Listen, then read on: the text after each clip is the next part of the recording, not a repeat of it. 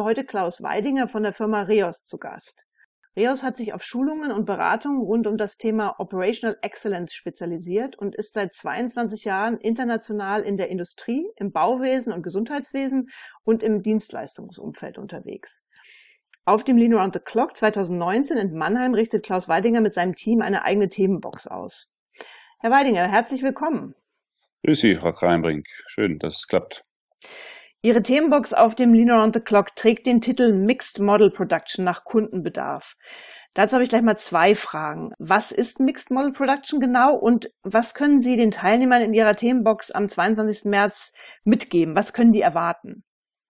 Ja, wir haben uns als Thema dieses Thema Mixed Model herausgesucht, weil wir äh, eigentlich der Meinung sind, dass mittlerweile relativ viele Kunden, wenn nicht alle, in diesem Mixed-Model-Umfeld sich bewegen. Das heißt, die wenigsten haben nur wenige Produkte, die weniger unterschiedlich sind. Die meisten haben ja doch eine große Vielfalt von unterschiedlichen Optionen, Varianten und Ausführungen.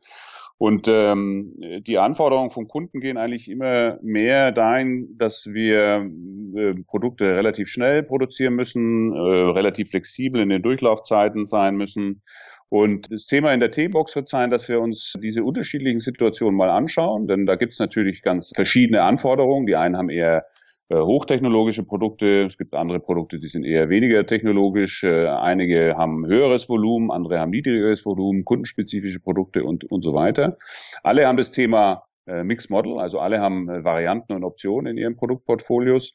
Aber die Auswirkungen sind natürlich trotzdem anders. Also wenn ich ein hochvolumiger Serienfertiger bin, dann habe ich unter Umständen andere Anforderungen als jemand, der kundenspezifische Einzelfertigung macht äh, mit äh, geringeren Stückzahlen. Und da wollen wir uns ein bisschen in der Themenbox damit beschäftigen. Was heißt das für die einzelnen Unternehmen? Was für Auswirkungen hat das? Und wie kann man sowas dann entsprechend äh, dimensionieren, aus, auslegen und dann auch steuern in dem, im, im Tagesgeschäft? Mhm. Unternehmen müssen ja heute irgendwie alles auf die Reihe bekommen. Ihre Kunden erwarten von ihnen, dass sie flexibel und schnell sind. Dabei müssen die Produkte noch qualitativ hochwertig sein. Und auf der anderen Seite strebt dann ein Planer, Einkäufer und Produktioner in der Regel aber immer danach, möglichst stabil und ohne große Änderungen arbeiten zu können. Wie schafft ein Unternehmen das mit seinen Mitarbeitern, diesen Spagat hinzubekommen? Naja, auf der einen Seite ist es natürlich schon so, dass jeder sagt, äh, solange du mich nicht störst und mir sagst, was ich tun muss, äh, kann ich auch vernünftig arbeiten. Leider ist es ja dann in der Praxis so, dass äh, eigentlich äh, ständig Änderungen kommen, also sei es jetzt von Kundenseite, von interner Seite, von Lieferantenseite. Also so ganz ruhig ist es ja dann im Tagesgeschäft doch nicht. Und die Frage ist ja, wie, wie können wir hier ein System aufbauen, was belastbar ist und äh, trotzdem so reaktiv ist, dass wir diesen Anforderungen gerecht werden. Da gibt es natürlich zum einen äh, gewisse Methoden, Werkzeuge und mathematische Grundlagen, um sowas zu dimensionieren, auszulegen, zu berechnen. Aber äh, in der gesamten Wertschöpfungskette ist es ja dann spannend, wie die Integration auf der horizontalen funktioniert, also wie wir dann wirklich von vorne Auftragseingang bis hinten zur Auslieferung des Produkts so eine Flexibilität und so eine Dynamik hineinbekommen, dass wir mit diesen äh, Tagesanforderungen, die sich ja ständig ändern können, dann auch umgehen können. Und da ist es eben auch wiederum die, die Idee in der Themenbox, äh, diese verschiedenen Sichtweisen in den verschiedenen Situationen mal zu beleuchten und zu sagen, was, was können wir denn tun intern, damit unser System, mit dem wir arbeiten, also unsere Model-Umgebung, belastbar ist und solche Schwankungen bis zu einem gewissen Grad abfangen kann, um dann trotzdem eben äh, in der erforderlichen Schnelligkeit und in der erforderlichen Zeit unsere Kunden zufriedenzustellen. Mhm.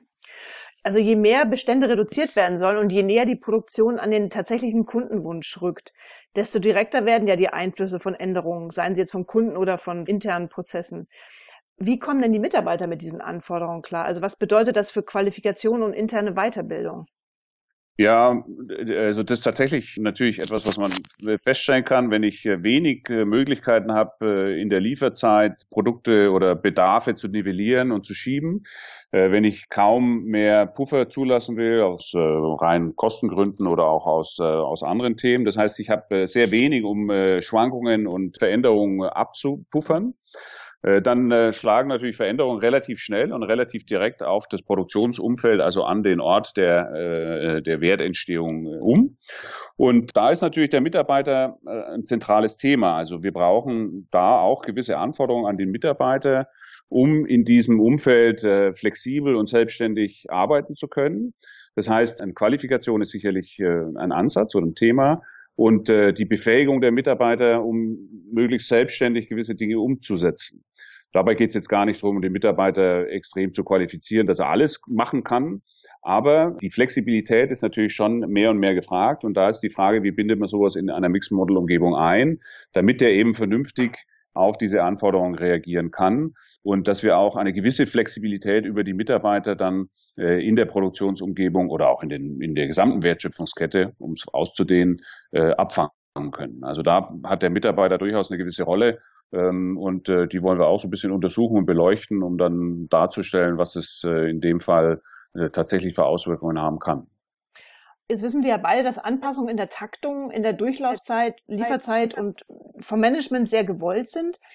Aber wie binden Sie die Mitarbeiter in Ihre Projekte ein? Weil das die Verbesserung bedeutet ja nicht immer was Gutes. Ne? Es kann ja auch mal sein, dass dann ein Arbeitsplatz wegfällt, weil man einfach alles viel schneller und flexibler aufgesetzt hat.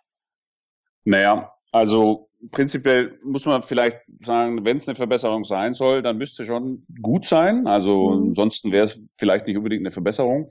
Äh, ich glaube, das ist so ein bisschen die Angst, die immer so mitschwingt, wenn jemand sagt, wir machen hier äh, ein Konzept, ein Lean-Konzept, was äh, höher, schneller weitergeht und ähm, die erste Überlegung ist immer der Verlust von Arbeitsplätzen. Ich glaube, es geht prinzipiell um die, also wenn wir jetzt mal über Deutschland reden, ist es immer eine Frage der Standortsicherung. Also wir können, glaube ich, da sind sich alle einig, nur wettbewerbsfähig sein, wenn wir relativ ähm, äh, gut auf die Anforderungen aus dem Markt reagieren können. Und das ist ja letztendlich dann auch eine Standortsicherung. Also wie kann ich den Mitarbeiter, abgesehen davon, dass wir momentan sowieso wahrscheinlich kaum das Thema haben, dass äh, Mitarbeiter äh, freigesetzt werden, weil natürlich im Moment äh, eher die Situation ist, dass jeder nach Mitarbeitern sucht. Mhm. Aber abgesehen davon ist es natürlich schon so, dass wir ähm, eine Flexibilität wollen. Flexibilität heißt nicht, dass wir ähm, Mitarbeiter reduzieren wollen, sondern Flexibilität heißt nur, dass wir auf äh, unterschiedliche Anforderungen reagieren können und den Mitarbeiter dahin bringen, dass er in seiner jetzigen Umgebung Schwankungen und unterschiedliche Anforderungen aus diesem Umfeld besser abfangen kann. Mhm. Heißt noch nicht deswegen, dass wir weniger Mitarbeiter brauchen, weil letztendlich äh, ist es ja nicht so, dass wir Arbeitsinhalte äh, wegnehmen wollen, sondern wir wollen tatsächlich versuchen, ähm, über eine Flexibilisierung und eine Optimierung da gewisse äh, Effizienzeffekte reinzubringen. Letztendlich mhm. geht es immer darum, Wachstum oder Herausforderungen für die Zukunft ähm, abzufangen, anstatt tatsächlich Arbeitsplätze abzubauen. Das ist ja eigentlich nie das Thema, ähm, zumindest soll es nicht das Thema sein, sondern es geht immer nur darum, eine gewisse Optimierung in den einzelnen Bereichen reinzubringen. Das hört sich ja schon mal beruhigend an. Ja, es, es, also es ist tatsächlich in keinster Weise ein Thema, was auf Arbeitsplätze oder Mitarbeiter abzielt. Ähm, letztendlich müssen wir uns aber trotzdem natürlich äh, die Situation anschauen, wie wir die Mitarbeiter befähigen können, da optimal mitzuarbeiten in diesem System. Und meine, das sieht man ja in den unterschiedlichsten Bereichen. Wenn wir heute Konzepte anschauen, ich meine, die, die bekanntesten sind sicherlich immer so Geschichten wie bei Google, wo wir dann äh, ganz andere Arbeitsplatzkonzepte haben. Mhm. Das hat natürlich auch eine Auswirkung auf die, auf die Mitarbeiterqualifikation und auf die Mitarbeitereinbindung. Und darum geht's ja eigentlich. Ne? Wie ja. können wir das leisten? Herr Weidinger, vielen Dank für den spannenden Einblick in Ihr Thema und ich freue mich schon sehr, dann in Mannheim im März 2019 noch mehr zu erfahren über das Mixed Model Production Umfeld und vielen Dank für die Zeit heute. Ja, gerne, ich freue mich drauf.